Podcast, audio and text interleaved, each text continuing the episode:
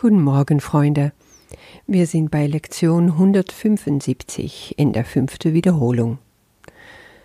Gott ist nur Liebe und daher bin ich es auch. Ich gebe die Wunder, die ich empfangen habe.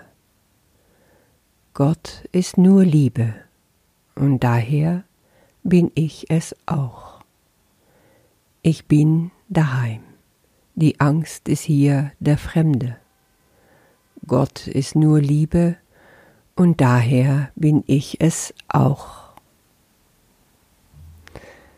Gestern habe ich gesagt, das Ziel der Erfahrung, die wir da machen werden, drückt Jesus so aus. So werden wir, wenn wir ans Ende dieser Wiederholung kommen, begriffen haben, dass die Worte, die wir sagen, wahr sind. Das heißt, Gott ist nur Liebe und daher bin ich es auch, werden wir erfahren als die Wahrheit. Nun bleibt aber doch die Frage, wie kann ich das erfahren? Wie mache ich das? Wie geht das?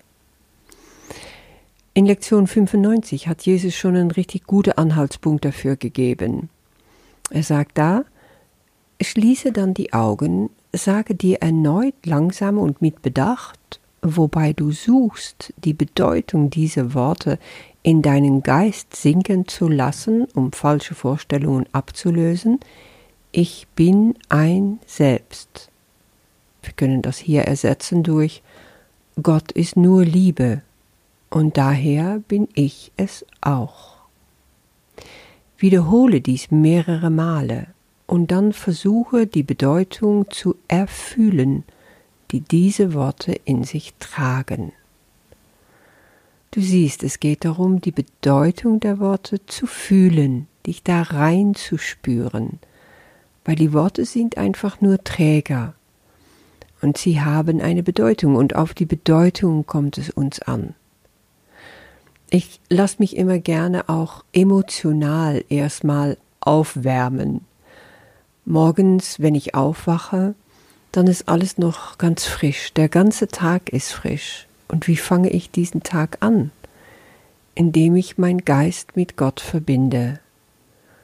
Ich suche mir dafür ein wenig Meditationsmusik oder auch Lobpreismusik aus und stimme mich erstmal ein, wärme auf. Und es öffnet mein Herz. Ich werde berührt. Und in diese Berührung suche ich meine erste Öffnung. Und wenn die da ist, dann fange ich an zu meditieren. Das heißt erstmal das Einstimmen, auch dann mit Musik, dann mit den Worten aus der Lektion. Und dann lasse ich das los. Wir kommen noch dazu, wie das dann weitergeht. Ich möchte das ganz genau hier in dieser Lektion so besprechen, damit du ein Gefühl dafür bekommst, wie das weitergehen kann. Jesus sagt sehr viel dazu in Paragraph 12. Doch sind die Worte nichts als Hilfen und sollen, außer zu Beginn der Übungszeiten und an ihrem Ende, nur dazu verwendet werden, den Geist, wenn nötig, zu seinem Ziel zurückzurufen. Wir setzen Glauben in die Erfahrung, die von der Übung kommt, nicht in die Mittel, die wir verwenden, also nicht in die Worte. Wir warten auf diese Erfahrung. Wir begreifen, dass Überzeugungskraft nur hierin liegen kann. Wir wenden die Worte an, versuchen immer wieder über sie hinaus zu ihrer Bedeutung zu gelangen, die weit jenseits ihres Klanges liegt. Der Klang wird schwächer und verschwindet, wenn wir der Quelle der Bedeutung näher kommen. Hier ist es, dass wir Ruhe finden. In diesem Paragraph finden wir eigentlich ganz deutlich drei Begriffe zurück, worauf es ankommt. Worte, Erfahrung und Bedeutung. Die Worte sind wirklich nur die Hilfen, die Stützen. Wir benutzen sie, um unser Geist zurückzurufen, um darüber hinaus zu gehen. Sie sind also Träger oder auch eine Brücke, kannst du sagen. Es geht um die Erfahrung. Wir glauben an die Erfahrung, nicht in die Mittel und wir warten darauf. Das fragt um Geduld. Und die Bedeutung, die liegt jenseits des Klanges der Worte. Die Worte sind nur Träger, die Bedeutung führt uns zur Quelle und da finden wir Ruhe. Und das ist eigentlich eine neue Meditationstechnik, die Jesus hier wirklich zeigt. Es wird ein ganz wichtiger Baustein werden für alle bleibende Lektionen im Übungsbuch. Ich habe mal ein bisschen nachgelesen, was Robert Perry äh, von The Circle of Atonement sagt äh, über diese Meditationstechnik, weil er hat sich darüber viele Gedanken gemacht. Er nennt das ein Open Mind Meditation, also Meditation des offenen Geistes. Und ich mag das einfach sehr, wie er, wie er das so erklärt. Sie hat für ihn zwei wichtige Komponente. Das erste ist eine Abwesenheit von Worte und Gedanken, die uns beschäftigen.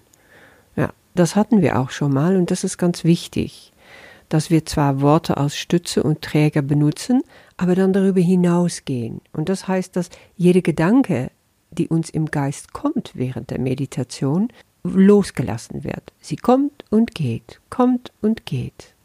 Gestern habe ich gesagt, wie Luftblasen, die hochsteigen auf eine ruhige Oberfläche im Wasser, nicht dran hängen bleiben, sie verpuffen von alleine.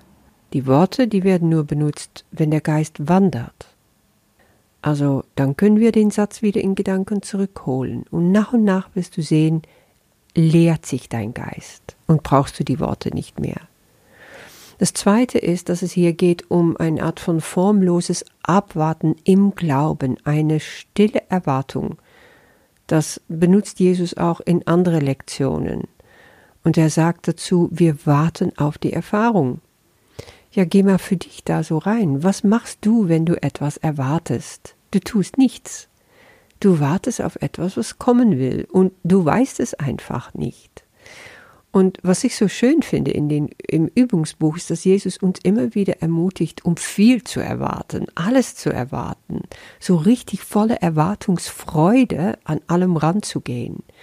Und das sollen wir ruhig machen. Nicht sagen, oh, ich nehme mich total zurück und dann schauen wir mal, was da kommen will. Nee, erwarte einfach nur das Allerbeste, das Allerschönste. Erwarte im heiligen Augenblick wirklich die Verbindung mit Gott. Erwarte, dass du seine Stimme hörst.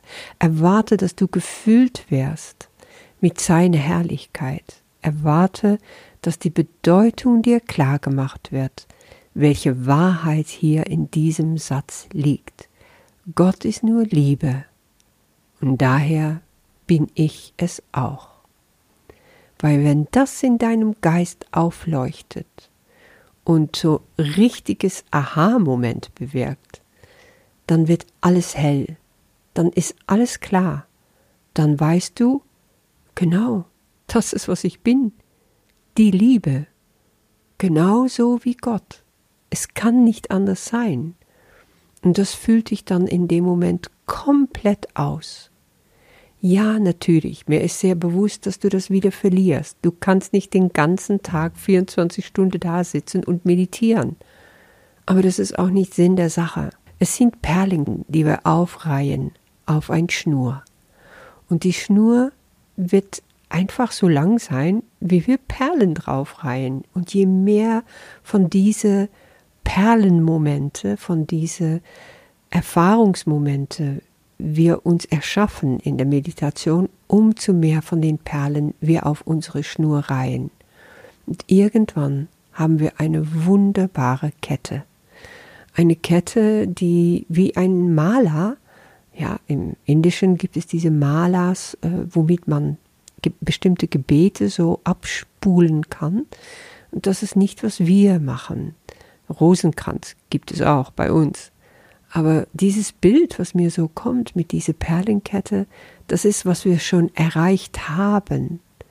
Das, was wir an wunderbaren Momenten mit Gott im heiligen Augenblick für uns festhalten können. Und irgendwann ist die Kette vollständig und tragen wir das immer mit uns in unserem Herzen. Bis dahin werden die Erfahrungen oft noch länger auseinanderliegen und wieder voneinander getrennt werden durch unseren Alltag.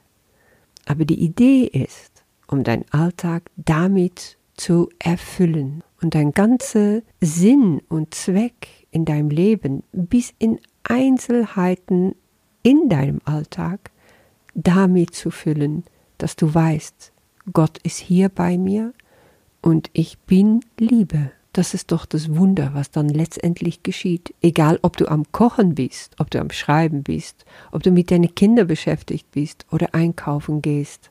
Egal, ob du mit jemandem redest. Das, was du für dich erarbeitet hast in diese Momente der Stille mit Gott, wird aus dich herausscheinen, aus dich herausstrahlen.